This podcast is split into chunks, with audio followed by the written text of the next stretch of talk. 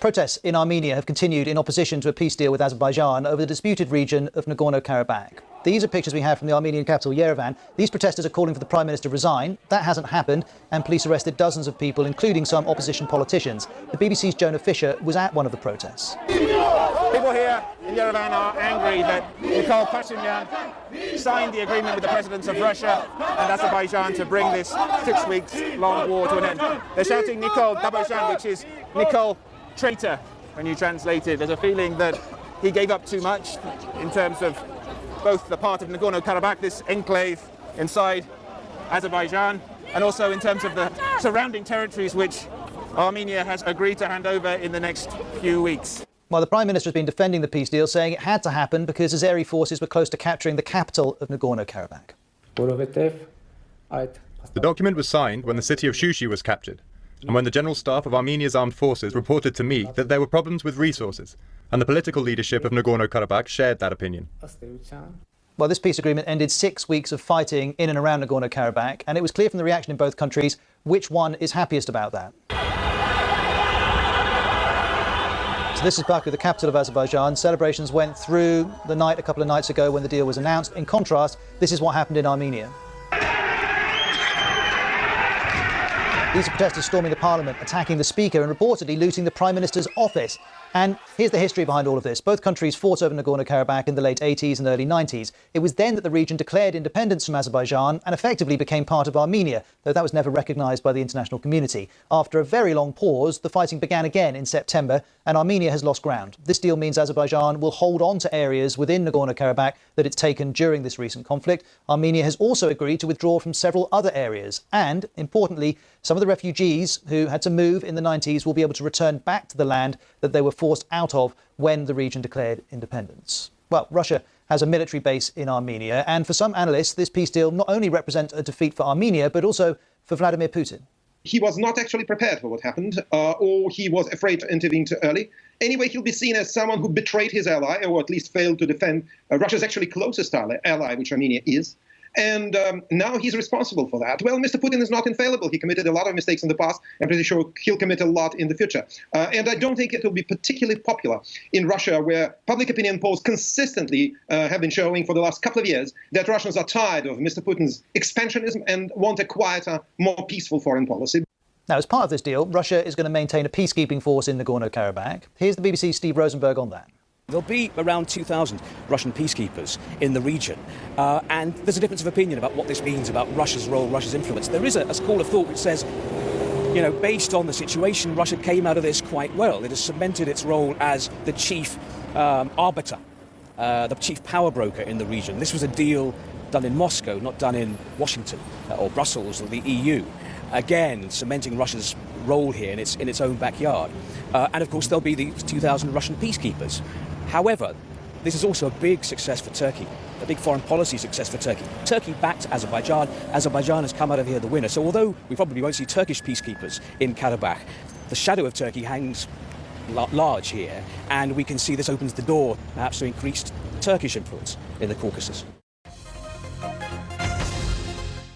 前面这段新闻是 BBC 在2020年第二次纳卡战争停火后， 关于亚美尼亚、阿塞拜疆、俄罗斯三国就纳卡问题签署和平协议的报道。纳卡这块争议地区虽然面积不大，却一直没有远离世界目光的焦点。表面上它是亚美尼亚和阿塞拜疆两个小国之争，背后却牵涉着多个世界级地区大国的角力。国内关于纳卡问题的研究和报道不多，大部分自媒体在谈论亚美尼亚、阿塞拜疆冲突时，也没有搞清楚所谓的纳卡问题到底在谈论什么。随着亚美尼亚、阿塞拜疆两国在边境上不断擦枪走火，纳卡问题又开始回到维护地区稳定的谈判桌上来。这些都是促使我选择亚阿两国作为我的边境线系列主角的原因。欢迎来到马上开摆，这一期我将和大家分享亚美尼亚和阿塞拜疆的边境线故事。在正式内容开始之前呢，我想简单介绍一下这期内容的主要构成。本期的绝大部分内容来自我在过去游历亚里亚美尼亚和阿塞拜疆两国的经历，以及我联系了一些在亚美尼亚和阿塞拜疆当地工作生活多年的人士进行了访谈后汇总的信息。在这里，我要特别鸣谢两位对本期内容贡献特别大的朋友，一位是我超呃认识超过十年的驴友，呃，旅行的旅啊，他在外加索外高加索地区的这个研究啊是非常的专业，而且在这块区域有不短的学习、调研和居住的经历，特别是亚美尼亚。呃，他帮我收集、联系了在亚的留学生以及当地媒体的报道，为我提供了大量亚美尼亚方的观点。另一位是我的老同学，他在阿塞拜疆工作多年。因为工作关系能接触到当地各个社会阶层的人士，同时他也完整经历了2020年的第二次纳卡战争，对当时阿塞拜疆的社会情况了解非常立体。这次在节目准备过程中呢，他为我提供了大量阿塞拜疆立场的观点，有两方立场的交叉，再加上我这个中立的旅行者视角，我希望本期节目能为大家提供一个相对完整的介绍和解读。当我们谈论纳卡问题的时候，首先要搞明白什么是纳卡问题，或者回到问题的最本源，什么是纳卡？纳卡是一个地区的缩写，全称是纳戈尔诺卡拉巴赫地区，位于外高加索，呃南南部亚美尼亚和阿塞拜疆的交界地带。在过去漫长的岁月里，这块土地的归属几经倒手，已经成为了一笔糊涂账。站在现在这个节点，我们在谈论什么波斯帝国、罗马、大亚美尼亚王国、塞琉古王朝、奥斯曼帝国、沙俄这些已经毫无意义了。呃，自古以来呢，必须得有对应的国力支撑。现在的纳卡地区争议始作俑者呢，还是苏联。啊，帝俄时代对外高加索的统治力下降以后呢，这个地区各方势力为了自己的利益冲突不断，直到苏联时期才基本平定。不管纳卡这个地区以前被倒了几手，在苏联时期被阿塞拜疆和亚美尼亚两个加盟共和国也是分别管理一个阶段，一会儿划给你，一会儿划给他。说到最后呢，就只能武力解决了。苏联不想看到一个团结稳定的外高加索，他只需要一个完全依赖他的外高加索。到了苏联后期，这个红色巨人已经摇摇欲坠，在他生命即将来到终点时，他将纳卡自治州划给了阿塞拜疆管辖。所以说，如果非要找一个时间节点来判定纳卡的归属，在苏联解体的那个时候，它是归阿塞拜疆的。但是由于当时纳卡地区有很多居民都是亚美尼亚民族，呃，这个当时都是混住的嘛。虽然行政上被苏联划给了阿塞拜疆，但是作为该地区主体民族的亚美尼亚民族，他们就是想并入亚美尼亚，啊，所以一直在闹独立。一九八八年的时候就开始闹独立了。啊，亚美尼亚加盟共和国也很支持他们闹独立。当时搞出的轰轰烈烈的卡拉巴赫运动，啊，我这位朋友呢，当时翻出资料，就还有报道，亚方用的呢都是“统一”这个词。从当时就产生了矛盾和纠纷，然后矛盾和纠纷一直升级，变成了大规模的战争，也就是第一次的纳卡战争。这个第一次纳卡战争从1988年跨度到1994年，到最后彻底停火，中间有六年时间。当然不是六年都在打，就是形势一直升级，最后到打仗，然后这个时间跨度是有六年，跨过了苏联解体和两个国家分别独立，已经成为了一笔真真正正的糊涂账，算不清楚了。但是有一个重要的事件啊，那就是在停火的时候呢，联合国当时是通过了四个决议，是明确要求亚美尼亚把这个地方还给阿塞拜疆的。所以从当时的情况来看，站在国际法的角度上来讲，引发纳卡战争的这个纳卡自治州，也就是前苏联的纳卡自治州，它是归阿塞拜疆加盟共和国的。不管它历史上是什么样子，至少在分家之前，它就是阿塞拜疆的。嗯，因为当时自己要闹独立嘛，他们就两国家就打起来了，打来打去，打的苏联的分家了，两个国家也分别独立了，然后就产生了一个所谓的纳卡共和国，也就是亚美尼亚称的阿尔察赫共和国。阿尔察赫是亚美尼亚语。呃，卡拉巴赫呢是突厥话的称呼，你可以理解为一个地方。呃，亚美尼亚这边称阿尔察赫，而呃，阿塞拜疆那边称卡拉巴赫。但这个所谓的共和国也没有几乎没有国家承认。九四年签订停火协议呢，联合国通过了四个决议，是承认纳卡是阿塞拜疆领土，并且要求亚美尼亚归还。只不过这个四个决议啊，一直到现在也没有得到执行。啊，国际关系领域一直有个笑话，同时呢，也是一个现现实的悲剧，就是联合国很多决议和调停啊，其实很多时候是毫无作用的，它是和国力直接相关的。呃，这个笑话是怎么讲的呢？他是说，呃，小国和小国闹矛盾，联合国调停，矛盾没了；小国和大国闹矛盾，联合国调停，小国没了；大国和大国闹矛盾，联合国调停，联合国没了。这是国际政治的笑话，也是国际政治现实的悲哀。还有一个很重要的点，就是大家说起这个话题，只说纳卡地区，但是很多人对纳卡地区不太了解，它到底是什么构成的。纳卡地区除了最具争议的那个纳卡自治州以外，就是我们所谓的纳卡核心区，还有七个区，共同组成了现在，呃，就是之前所谓的这个阿尔察赫或者卡纳卡拉巴赫共和国吧，纳卡共和国。这七个区呢，都是阿塞拜疆的省级行政区，它是第一次在第一次纳卡战争里被亚美尼亚武装占领了的。它是毫无争议的阿塞拜疆领土，所以说为什么阿塞拜疆非常坚持的要收复自己的本国领土呢？长期和亚美尼亚对峙，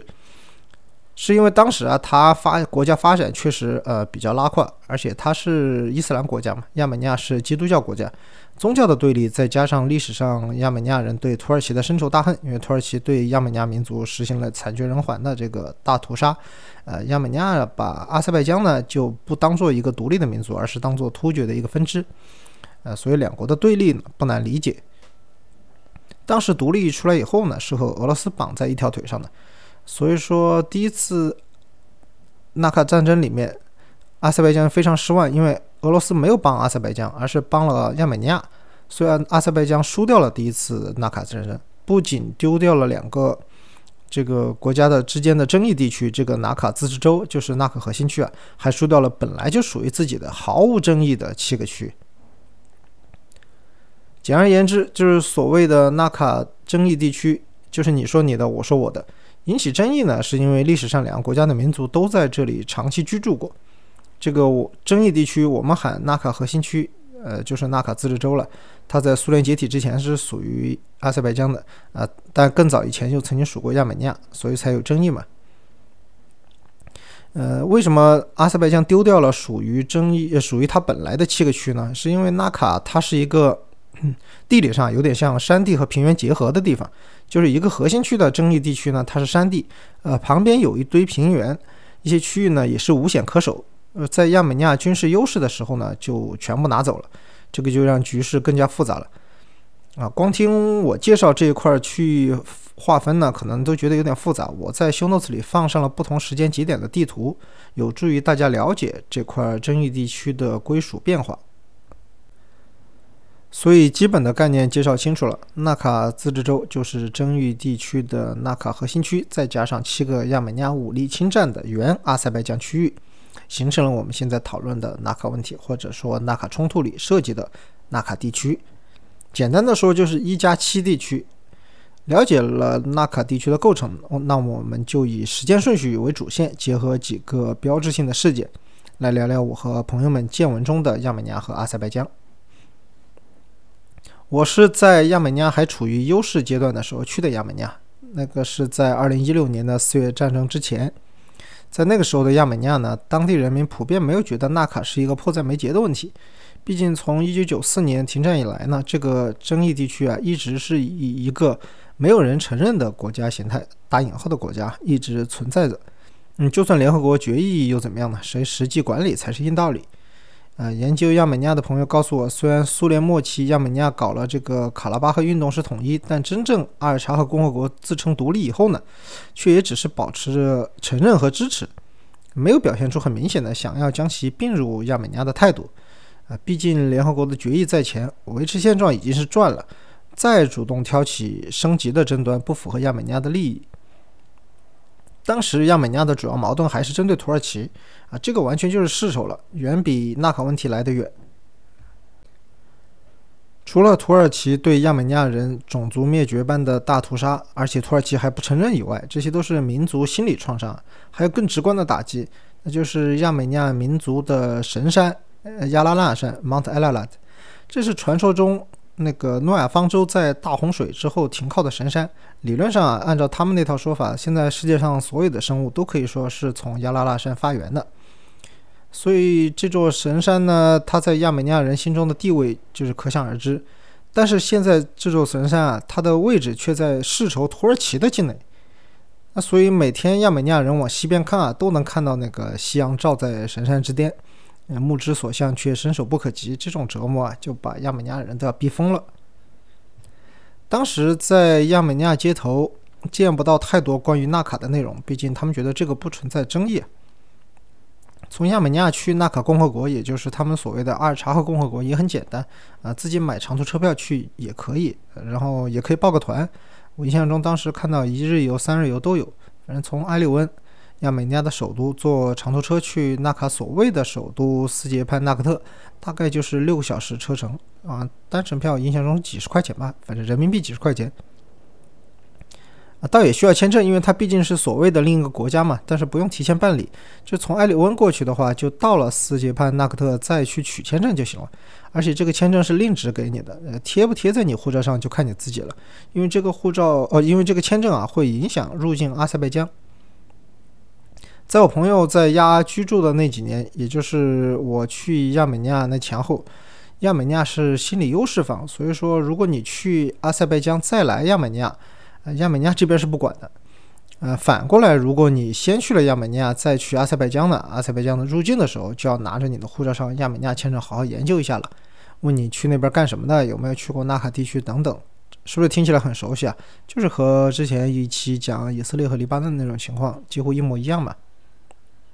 如果你把纳卡的签证贴在了护照上，再去阿塞拜疆，那就会有非常严重的后果。因为阿塞拜疆是绝不承认所谓的呃纳卡共和国的，在护照上贴纳卡的签证呢，在阿塞拜疆看来是分裂他们领土的行为，是一种严重的犯罪。虽然我们是外国人吧，一般不会把我们抓去坐牢，但是不准入境、马上遣返、永久拉黑这个一键三连的操作是少不了的。当时的阿塞拜疆还是心理弱势方，对亚美尼亚非常敏感，啊，有时候看到亚美尼亚签证了，还直接就不让你入境了。甚至还做出一些不符合正常国家的幼稚事件，或者说恶劣事件。大概在二零一二年前后吧，当时有位旅行者就遭遇了一桩惨案，这是呃旅行圈大家都非常知道的一个哭笑不得的事情。他在入境阿塞拜疆的时候呢，阿塞拜疆边检看到他护照上的亚美尼亚签证，就恶向胆边生啊，直接用圆珠笔在那个签证上鬼画符了几笔。亚美尼亚的签证背景呢，是亚美尼亚的造字先师马士托茨，这个是发明亚美尼亚文字的那个先贤，他是有个人像，然后这个边检呢就拿圆珠笔把这个人像的脸上画成了鬼脸，当然这个签证就瞬间就作废了呀，呃，旅行者欲哭无泪，这个他还没有去亚亚美尼亚，这个签证就已经作废了，他只有在离开阿塞拜疆以后找个地方重新申请亚美尼亚签证。亚美尼亚和阿塞拜疆至今也没有开放国境。甚至他们都没有划定国境，毕竟有那么一大块争议领土，所以旅行者是没办法直接从亚美尼亚去阿塞拜疆的。反过来也是这样，所以一般比较方便的行程呢，就是用格鲁吉亚连接两个国家，不管先游览哪一个，结束以后都可以去到格鲁吉亚，再中转去到另一国。虽然有点折腾吧，但是这也是没有办法的办法。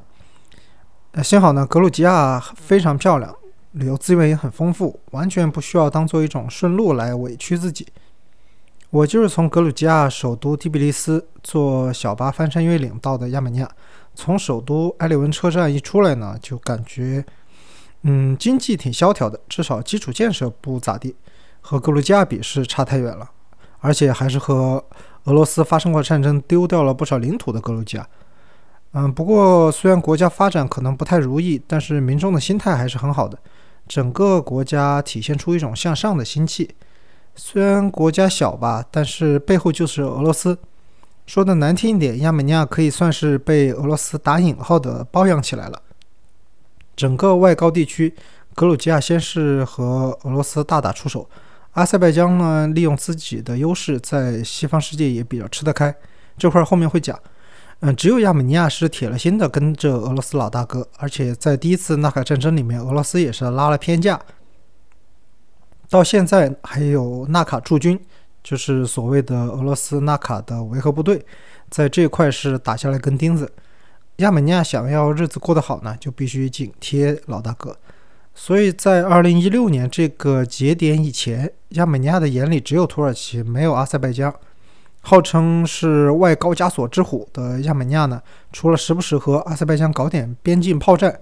然后在外交上指责是对方破坏了停火协议以外呢，基本上没有什么大的动静，也乐于维持这种局面。但一切都在二零一六年被改变了。这一年的四月，两国爆发了一次短暂却烈度不低的军事冲突，一般被称为“四月战争”，也有称“四日战争”的，造成两国超过两百人死亡。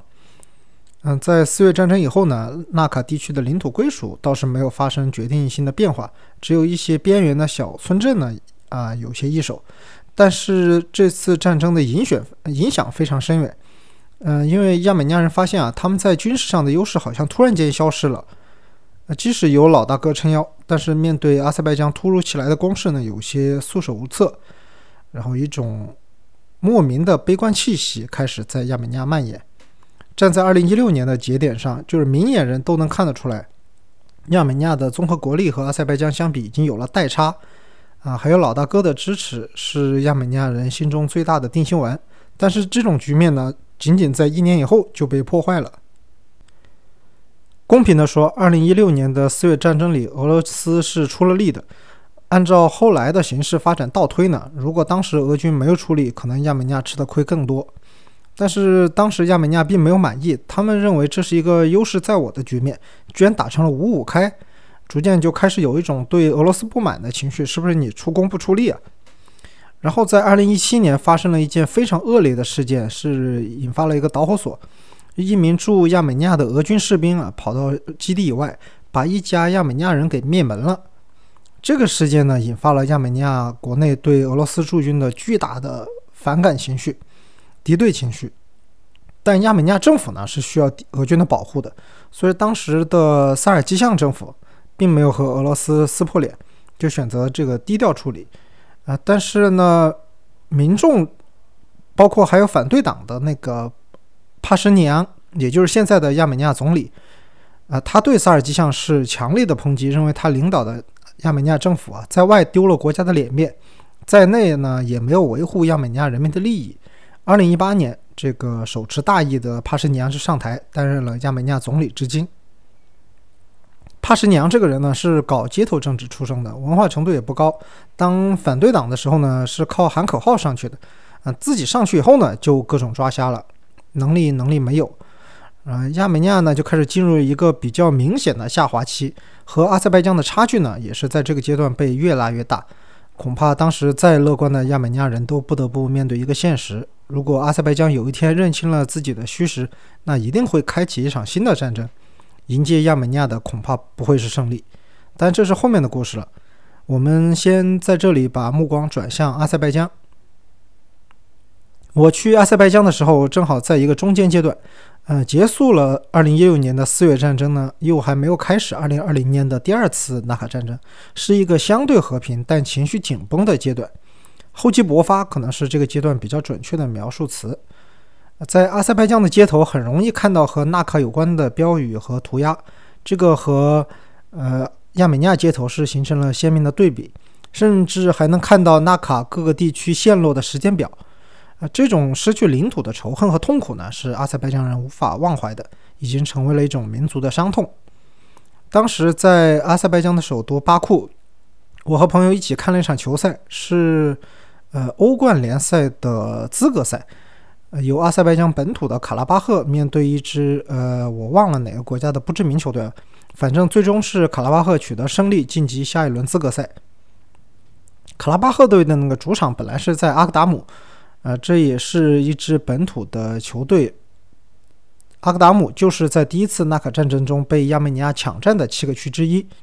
在球场里也能看到球迷打出的“纪念丢失的国土”这些标语。呃，虽然国际足足联啊、欧足联这些机构都反对将政治带入球场，但很多擦边球他们也管不了。而一些有些双标呢，啊，包括一些呃乌克兰啊这这类的双标，他们也是睁一只眼闭一只眼。到卡拉巴赫队的官网，还有他们在首都的官方纪念品商店，都能看到非常显眼的标语：“勿忘阿格达姆，失去阿呃失去卡拉巴赫的第多少多少年。”他每年都在更新这个。那可见，这种伤痛呢，是停留在每一个普通的阿塞拜疆人的心里的。但在二零一六年以前呢，阿塞拜疆人是长期处于苦大仇深的这种压抑环境。嗯，我们想想也能理解啊，毕竟一九九四年被签被迫签下了丧权辱国的这个协议，让他们的憋屈持续了二十多年，呃，失去了很多属于他们的国土嘛。但是二零一六年以后呢，他们开始意识到，呃，自己有决心，而且有能力一举解决纳卡问题。即使亚美尼亚背后还有俄罗斯。但四月战争的经历告诉阿塞拜疆呢，亚美尼亚的俄式装备可能是纸老虎，这个外高加索之虎啊，可能有点名不副实。二零二零年的时候呢，阿塞拜疆的总统小阿利耶夫就一咬牙开启了这个收复旧土的军事行动，也就是我们所说的第二次纳卡战争。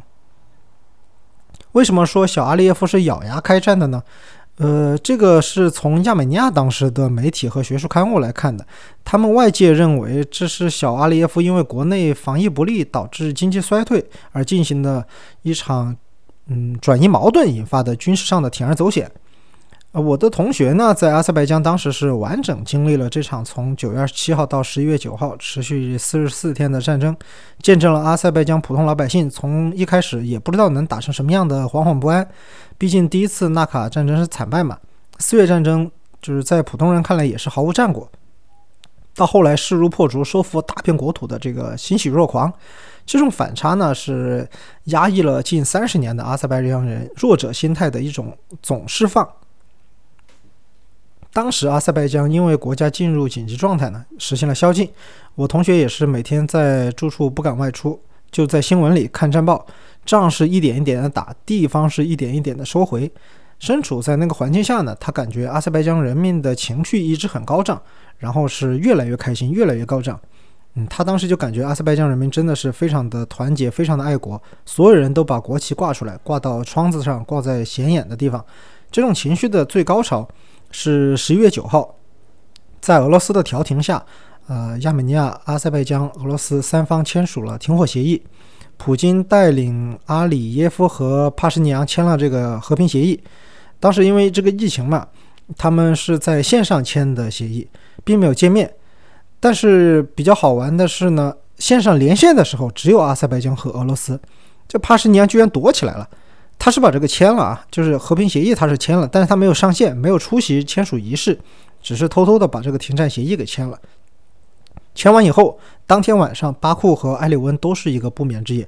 巴库所有的市民全部都没有睡觉，然后开车冲到广场，疯狂的按喇叭，民众冲到他们就是首都最大的几个广场上，彻夜狂欢，挥舞着国旗，有自己的国旗，也有土耳其的国旗，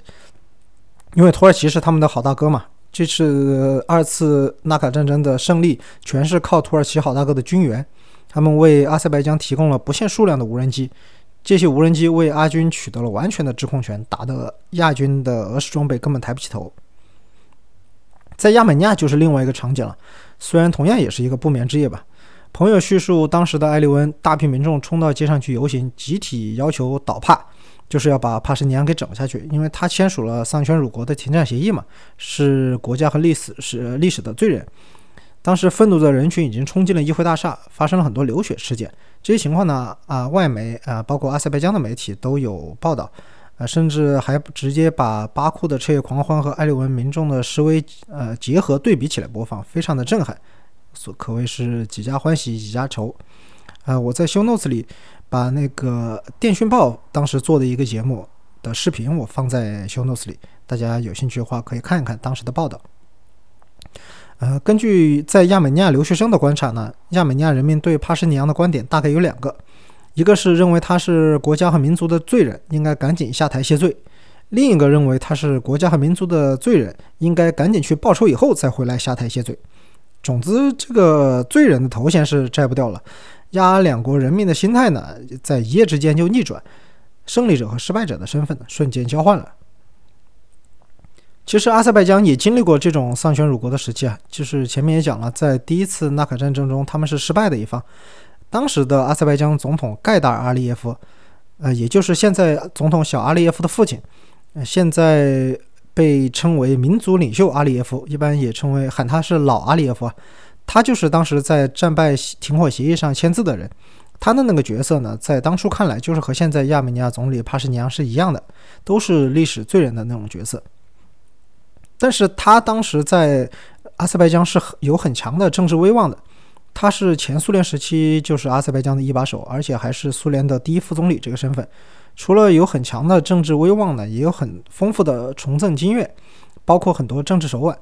他最重要也是最正确的决定呢，就是带领当时的阿塞拜疆人民从那个战败以后非常颓废、非常痛苦的想要复仇的那种心态里走出来，迅速的调整好心态，然后前行搞发展，靠石油贸易把国家发展起来。啊，没有老阿列耶夫时代的发展，就没有小阿列耶夫时代的一转形势的今天。亚美尼亚人的痛苦呢，也是在这里。他们并没有，或者说暂时也看不到这么一个政治强人出现的可能。帕什尼扬这种没有底蕴的政治滑头啊，在亚美尼亚的议会政治体制里玩弄手腕获得权力是可以，但是不管是国内人民还是国外势力啊，都看不起他。普京呢，就特别讨厌这个帕什尼扬，很不喜欢他，觉得这个人既没有文化，也没有能力，更没有胆魄。他甚至算不上一个政治家，没有什么能力能够带领人民痛定思痛，重新振作。这个就是亚美尼亚最大的问题了。啊，在油管上以前看到过一个视频，就是普京把小阿列夫和帕什尼扬一起叫去莫斯科谈事儿，这么一个新闻视频。呃，当然，因为他们两国经常是搞点这种摩擦，如果烈度一下上去呢，普京就会把这两位都叫到莫斯科去训训话，就说两位冷静一点啊，就不要搞得太过格了。当时就把他们两个叫去。呃，下面排名第一的评论是呢，帕什尼扬应该回去请一个私教，好好教一下他的俄语，就是嘲讽他的俄语实在太差了，完全就是那种，英文他们说的是那个 broken Russian，就破俄语啊，实在是因为对比太强烈了。阿列耶夫的俄语是非常的地道，几乎达到了母语水平，和普京是谈笑风生，然后普京就没有给帕什尼扬什么好脸色看。这种痛苦呢，就是在阿塞拜疆领导人这个对比面前就被放大了。现在的阿塞拜疆总统小阿列耶夫啊，他作为领导者给了民众很大的自信。呃，他算是二代吧，但是不是那种无能的二代。他本身学识就很强，是莫斯科国关出身的，正儿八经在外交系统里是久经考验，而且非常有外交智慧的领导人，形象也不错啊。每天就在各个媒体上和老婆秀恩爱，呃，这个民众也非常爱戴他。这种领导人形象的对比呢，就是给小国民众的信心加成是非常大的。我们这么说吧，虽然阿塞拜疆从体制上来说更像是家天下啊，好像是更不民主的一方，但是呢，他的统治者是德高望重的父亲和英明神武的儿子这么一个组合。另一边的亚美尼亚虽然看起来更民主，它是议会制，呃，搞的是呃选举的那一套，但是呢，长期政局混乱。玩的还是街头政治的那一套，就是喊口号，然后上去闹，然后靠反对而反对，没有政治家，只有投机者。这种体量本来就不大的小国呢，这样一折腾，差距只会越来越大。亚美尼亚的人口，然后还有 GDP，还有它的军费、军力，都只是阿塞拜疆的几分之一。纳卡地区，亚美尼亚拿下来三十年也没有发展好。反而，阿塞拜疆利用石油、天然气引进了很多国外投资，国际形象也在不断改善。不管是 F1 的巴库站，还是承办了欧足联的欧联杯决赛、欧洲杯赛事，都让阿塞拜疆的国际形象不断攀升。阿塞拜疆现在的一切发展基础都源于老阿列夫当时做的一个很重要的政治决断，就是签署了石油领域的世纪合同。他当时和西方机构还有一些财团共同签署开发阿塞拜疆，尤其是工业这种世纪合同，相当于产品分成的那种形式吧。就是我把外资引进来啊，你们开发以后呢，开采出来的东西你们可以拿走一部分，类似产品分成这样。其实说句不好听的呢，这个有点像卖资源，就是有国有资源也是有些流失的。但在当时那种历史环境下，对他个人和阿塞拜疆来讲都是很关键的一步。他走了这一步以后呢，就能实现了国家的发展，才有了今天的蒸蒸日上。呃，而且他和美西方的关系也就更近了。呃，随着2020年在军事上的胜利呢，政治变化也悄然到来。在整个纳卡战场上，阿军可以说是势如破竹，不仅收回了第一次纳卡战争中失去的七个区，还将纳卡核心区都打下了一半。以来，甚至占领了距离所谓的阿尔察赫共和国首都啊斯捷潘纳克特这个在阿塞拜疆人这边称为叫汉肯德这个城市，已经很近了，就打下了纳卡的另一个重镇舒什，也叫舒沙，就相当于怎么说呢，就已经打到了天津了，快要濒临紫禁城了。就到这个时候呢，俄罗斯就坐不住了。如果任由阿军这样发展下去，纳卡眼看就要亡国了。那没有纳卡了，俄军还有什么立场继续在这个地方驻守呢？所以说，普京就强势调停，要求双方必须停火，而且最终签订了这个停火协议。虽然就是各方都有一些妥协吧，但在这个过程中，两国的就两个小国背后的影子也是非常的明显。阿塞拜疆背后呢，自然是亲生的大哥，这土耳其啊。其实亚美尼亚背后呢，则有了法国和美国的影子。法美两国呢，因为它选举需要，在国内有非常大的院外势力，就是这个亲亚美尼亚的。在俄乌局势从克里米亚到顿巴斯以来，就是越来越紧张啊。法国和美国也想在纳卡这边搞点事情，就成为俄罗斯后花园的另一个反俄战线。前面说到的那个2017年的恶性事件啊，亚美尼亚国内对俄罗斯的不满情绪在蔓延。那个时候呢，法美等西方势力就进行了不少援助，也让亚美尼亚看到了摆脱俄罗斯完全控制的机会。就从2020年到现在，住在亚美尼亚的人都很明显能感受到美国的影响变大了。首先是呃，拜登在口头上承认了土耳其对亚美尼亚的种族灭绝大屠杀，是对亚美尼亚表示了同情。呃，佩洛西呢访问也给阿塞拜疆施加了很大的压力。本来阿塞拜疆已经在磨刀霍霍，准备对亚美尼亚境内展开大面积的攻势了。但是佩洛西到访亚美尼亚以后呢，从我朋友订阅的亚美尼亚的刊物来看，呃，暂时就没有进一步的动静了。特别是今年以来，亚美尼亚明显感觉到，就是以前的老大哥是靠不住了，急需换一条大腿，必须换一个大哥了，不然自己都没了。毕竟，二零二零年的时候啊，手里那些俄式装备，面对土耳其援助的无人机，完全就是菜鸡，根本指望不上。老大哥这个时候也无暇顾及了，就是你亚美尼亚有什么小心思，他也顾不上了。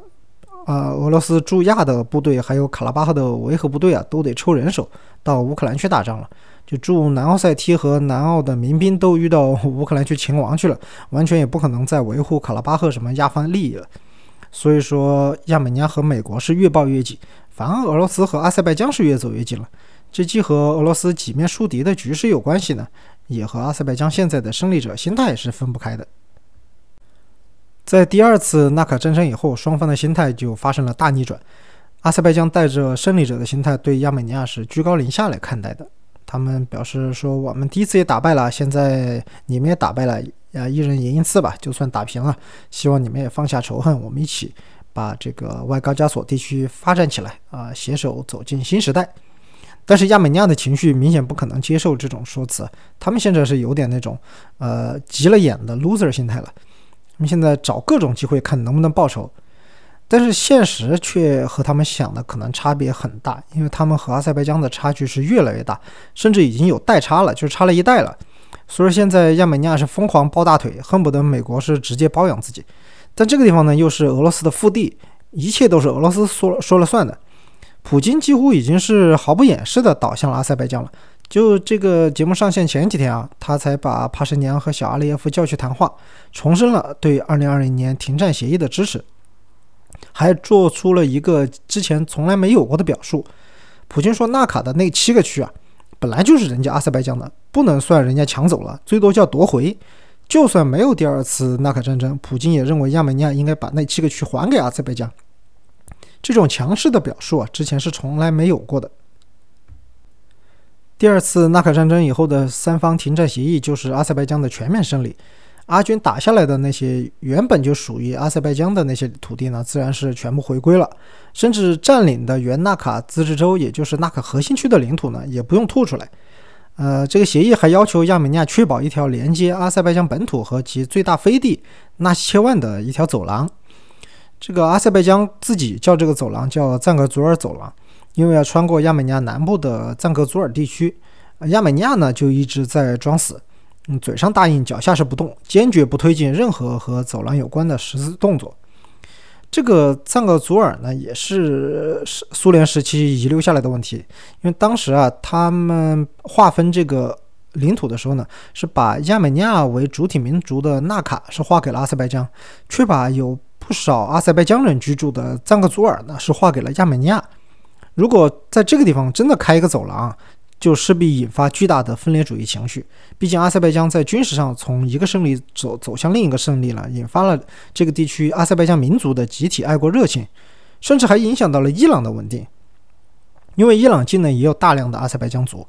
嗯，也有一直有这个说法，就是两个阿塞拜疆这个说法，就是阿塞拜疆本土和伊朗境内的阿塞拜疆民族居住区这个要统一的这么一个论调。所以伊朗一直是如临大敌的，他也害怕，如果这个走廊真的打通了，那土耳其的势力就会更多的进入这个区域。所以今年开始呢，伊朗也开始跟阿塞拜疆各种捣乱，还在边境搞点什么军演啊，也希望这个走廊是建立不起来。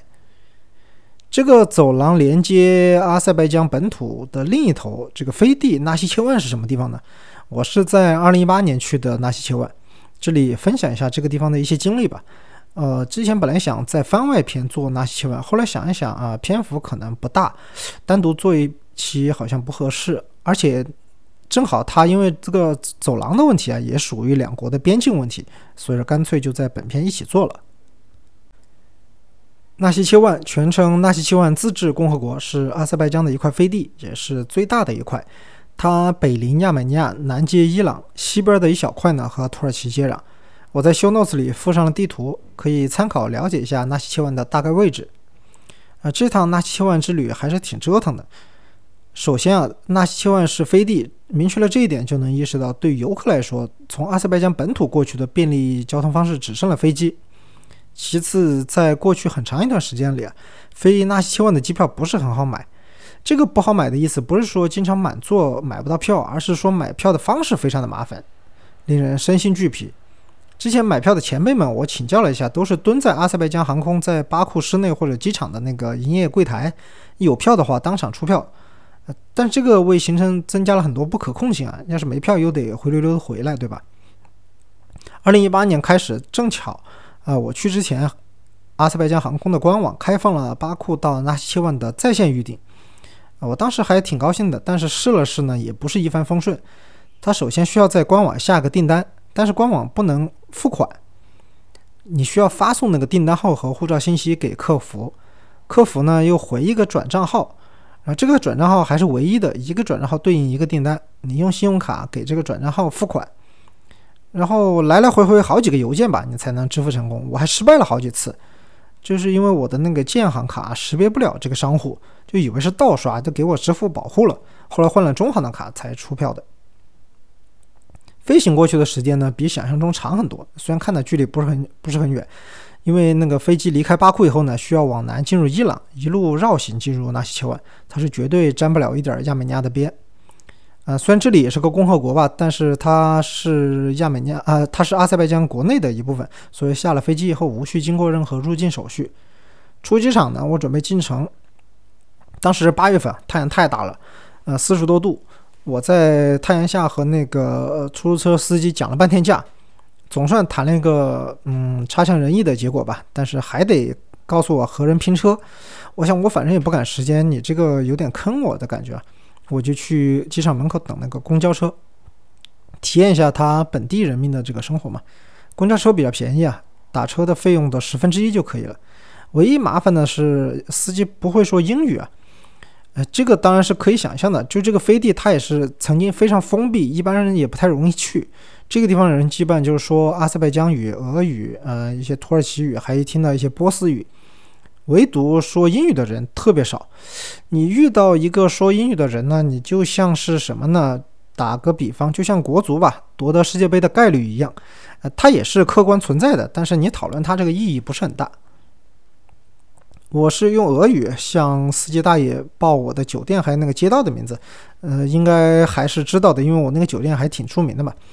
大爷就表情和手势，他就给我比划。我知道了，他也听懂我的意思了。就公交车虽然到不了我的酒店，但是会在附近找个地方停靠，到时候司机叫我下车就行了。公交车就在城里，就是到处乱窜，我也就相当于坐了一个游览车一样，看了看市容。最后在一个像政府部门的大楼面前，就车就停了，司机就抬手就是把那些想上车的乘客给拦住，然后专门招呼我下去。啊，走到那个路口呢，还指着两个路口以外的一栋高楼，就对我说：“大概意思啊，我估计他的意思就是说，你看那边，你的酒店就在那边。”啊，我和他就握了一下手，表示感谢，还和他挥手道别了。其实也不是光挥手道别啊，我是跟他喊我说：“车票，车票，我还没买票呢。”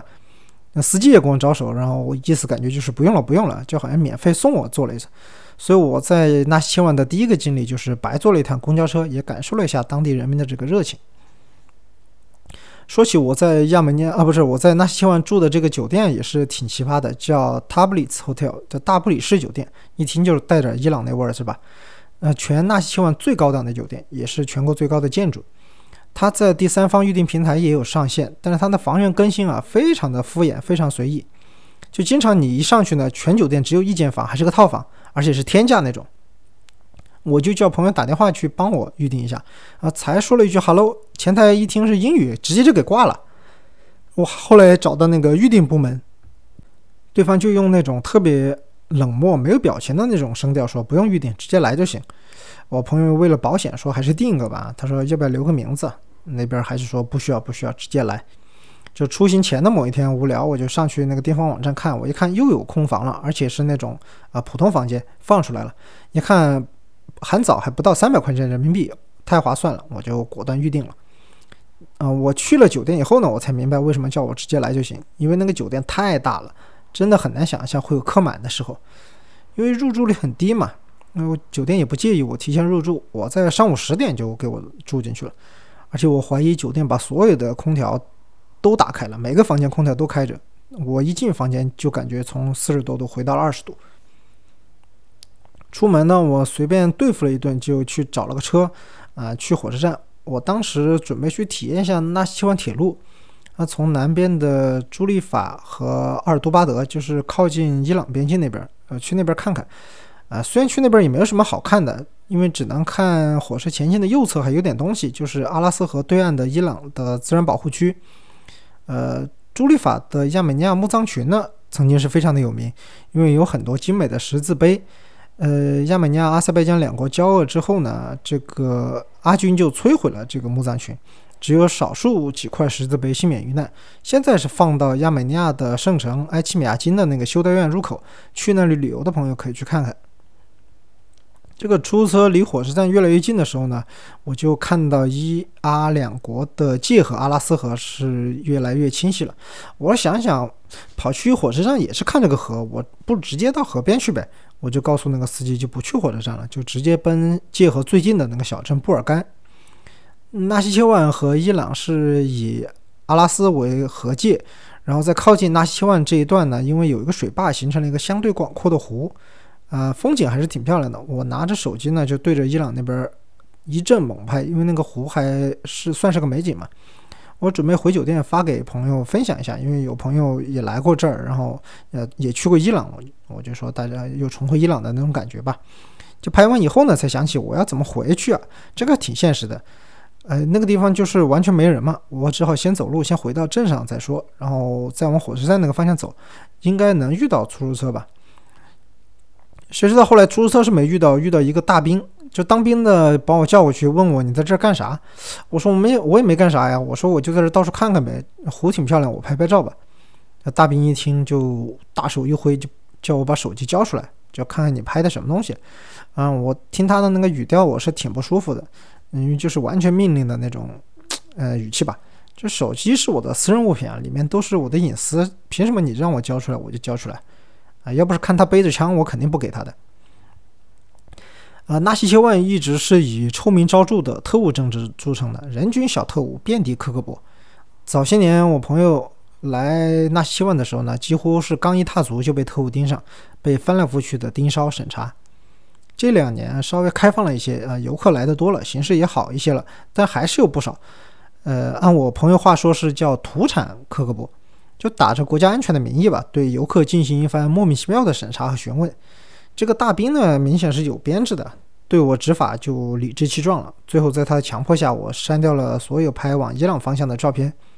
也没有理由，别问问就是国家安全。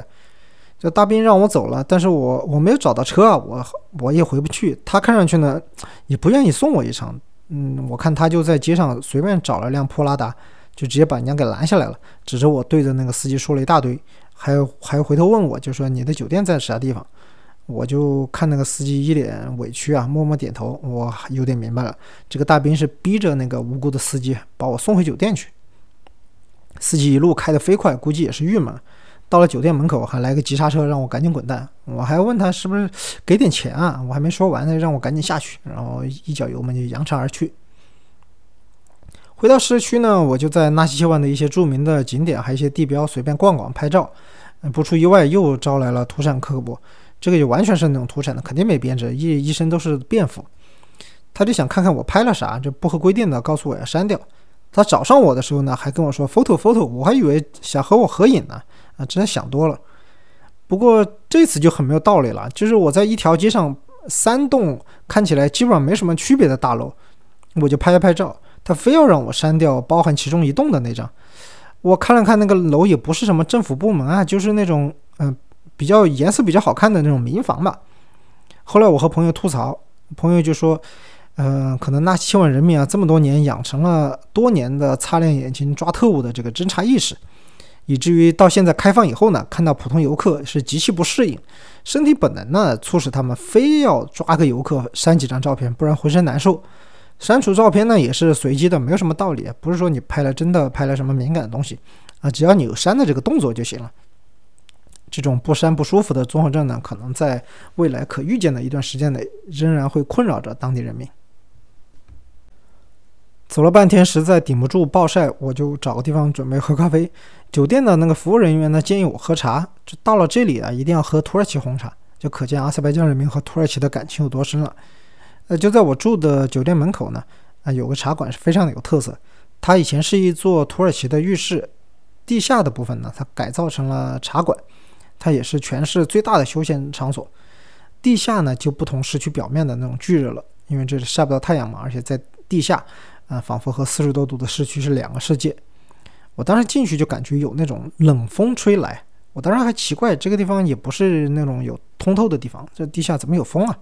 结果一看，茶馆大厅旁边立着两台嗷嗷吹风的那个柜式空调。啊，总之，纳西切万是个很有趣的地方。嗯，如果未来连接本土和这里的通道真的能实现呢，到这里旅游一趟会加更更加容易。不过现在去卡拉巴赫已经没有那么困难了。现在阿塞拜疆声称已经彻底解决了纳卡问题，就在解放区，他们叫解放区啊，成立了新的行政单位，就各种开发区什么都准备搞起来了。所以现在在和阿塞拜疆谈起这个问题呢，他们就会说不要再谈纳卡了，没有纳卡了，就是卡拉巴赫，因为在阿阿方看来已经没有阿纳卡问题了，不存在了。就只剩阿塞拜疆的卡拉巴赫这一个地理概念了，剩下还有一点纳卡核心区域没有被阿方控制的区域呢，现在是俄罗斯的维和部队在驻扎，期限呢就是五年五年这么续下去。阿方现在自己说，其实那些都已经是我们了啊，想要随时可以要，只是现在给俄罗斯一个面子，让他们暂时管一管。你听这种胜利者的心态啊，现在已经是完全掩盖不住了。但是纳卡地区的实际法律地位，并不像阿塞拜疆想的那样会和平平稳的解决。俄罗斯需要一个借口在这里维持势力，欧美呢也需要这里成为反俄第二战场。阿塞拜疆和亚美尼亚其实自己并没有多少自主权和空间。呃，这些有直接利益关系的大国呢，和他们不同的心思不一样。我们国家对纳卡问题的态度是一贯的。就是中方尊重阿塞拜疆的独立主权和领土完整，不承认纳卡为主权国家，也不承认其议会选举的合法性，保持了不干涉他国内政的传统。啊，也是呼吁各方通过对话而不是武力来解决分歧。这里就顺便聊一聊中国和两国的关系。呃，亚美尼亚的外交重点明显不是中国，以前是俄国，现在是美国，这些都是愿意并且有能力在当地这个插一脚的这个势力。虽然在“一带一路”倡议下，亚美尼亚和中国的关系呢也比较正常和健康，但明显是比不上阿塞拜疆和中国的友好关系的。前面说阿呃小阿列耶夫是莫斯科国关出身的，是非常成熟的外交家，对大国关系的平衡认识是非常清楚的。这里举两个例子来侧面说明一下阿塞拜疆对华的政策。一件事大概是在二零一二年左右，我当时看了那个一个旅游网站叫背包客栈。呃，上面一个我国台湾省的驴友发过一个帖子，他当时在外国玩，跟他当时所在的阿塞拜疆使馆联系，问能不能办你们的签证去你们那边玩。阿塞拜疆当时那个领事官就对他非常不屑地说：“你要办你就去北京办，而且你还得先换一本中华人民共和国的护照。”另一件事呢是前几年啊，呃，土耳其挑起事端，在国际上是上蹿下跳，攻击我国西北省份的这个民族政策，也引发了不少国际声浪吧。啊，但在这个过程中啊，作为土耳其的忠实小弟，就打纳卡战争全靠土耳其军火的这阿塞拜疆，他全程保持了沉默，就没有跟着土耳其一起攻击中国。坚定维护一个中国以及不干涉中国内政的，这个就是小阿利耶夫领导下的阿塞拜疆对中国的官方立场。呃，其实很多网民对阿塞拜疆印象不太好，这一点阿塞拜疆人自己也很奇怪。我和他们旅游局的人也聊过，他们自己也不知道为什么中国人好像不太喜欢阿塞拜疆。呃，我认为可能有几个原因啊。首先还是因为不了解，毕竟中国和阿塞拜疆呢，呃，就是还是隔太远，而且在这一块也没有什么利益诉求，自然就接触的不多。啊，还有一个原因呢，是阿塞拜疆是个伊斯兰国家啊。中国网民呢这些年对伊斯兰世界普遍是好感是比较缺少的。另外呢，就是前面也说了，阿塞拜疆是土耳其的铁杆小弟，土耳其在这几年中国人的心目中的形象啊，就属于是一塌糊涂了。这就属于有点叠 buff 了，好多不不这个不利的因素都叠在一起了。而且国内对纳卡问题了解的不多，最近的第二次纳卡战争呢？阿塞拜疆是发起者，也是胜利者。这个很多在中国人的心目中啊，就觉得他们是入侵的一方。关于穆斯林国家这一点呢，要提到中国对阿塞拜疆的官方定义，它是一个高度世俗的穆斯林国家。我在那里旅行啊，我同学在那里工作生活，就完全感受不到任何传统穆斯林国家可能存在的那些不方便。我同学还是个女生，她在阿塞拜疆生活非常的便利，那边清真寺也不多。斋月也没什么讲究，猪肉到处可以买，街上的姑娘穿着吊带裙子逛来逛去，也没有警宗教警察什么的。就总的来说是个非常开放的国家，因为它有能源嘛，和西方接触也早。总总的呃总体来说啊，是国家处于一种嗯勃勃生机、万物锦发的境界。而亚美尼亚相对来说就沉闷了很多，军事军事不行，经济经济不行，本来支持的这个纳卡共和国越来越小，眼看本土都要受伤害了。他本身是非常不愿意保障那条连接阿塞拜疆本土和纳西切万的通道的，但如果真的继续躺平摆烂啊，阿塞拜疆也不介意重燃战火，亲自抢一条通道。呃，俄罗斯看起来也会默许这种军事冒险主义的行为，毕竟阿塞拜疆现在已经形成路径依赖了，谈判桌上拿不到东西就直接上战场上去抢。在这种压力下呢，亚美尼亚国内的矛盾也是一天比一天尖锐。呃，东有阿塞拜疆，西有土耳其。呃，北边的俄罗斯也抛弃了自己，但美国呢又离得太远，这谁不难受？换你你也难受啊！阿塞拜疆和亚美尼亚围绕纳卡的边境线故事来到了一个节点，却远远不是终点。所有人，包括阿塞拜疆和亚美尼亚人自己，都知道这个问题不可能这么顺利就得到解决。但我个人还是希望各方保持克制吧，不要再有第三次纳卡战争了。这两个国家都是，呃，风景挺漂亮的地方。大家有机会真的是可以到内地去旅游一下啊！阿塞拜疆和亚美尼亚的边境线故事呢，就讲到这里。马上开摆的边境线系列还将继续，感谢大家的收听。如果你有什么想法想和我交流，请在评论区多多留言，你的意见对我有很大的帮助。再次感谢大家的支持，我们下期再见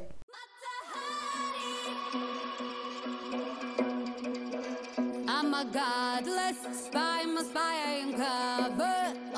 Secrets, I want them. There's no stopping me now. I'm a liar, playing the game of desire. Ain't gonna leave no survivors. Would you fall for me now? Just like Cleopatra, the army of lovers.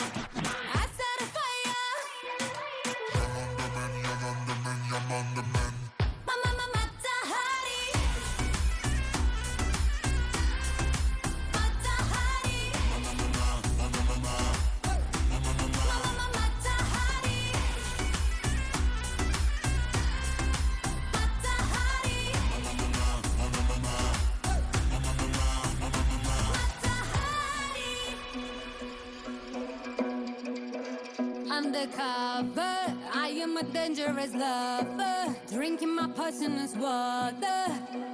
And you're under my spell, mesmerizing. Moving my hips, you are trying. You can resist, try to fight it.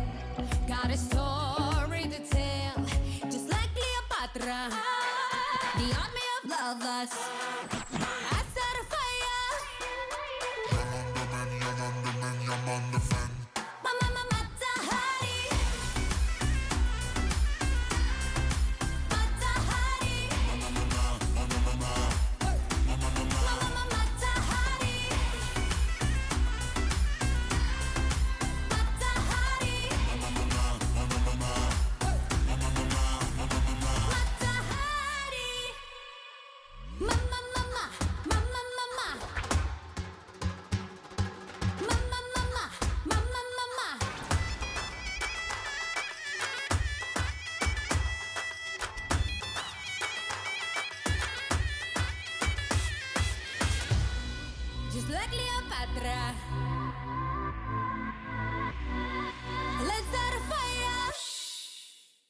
Go.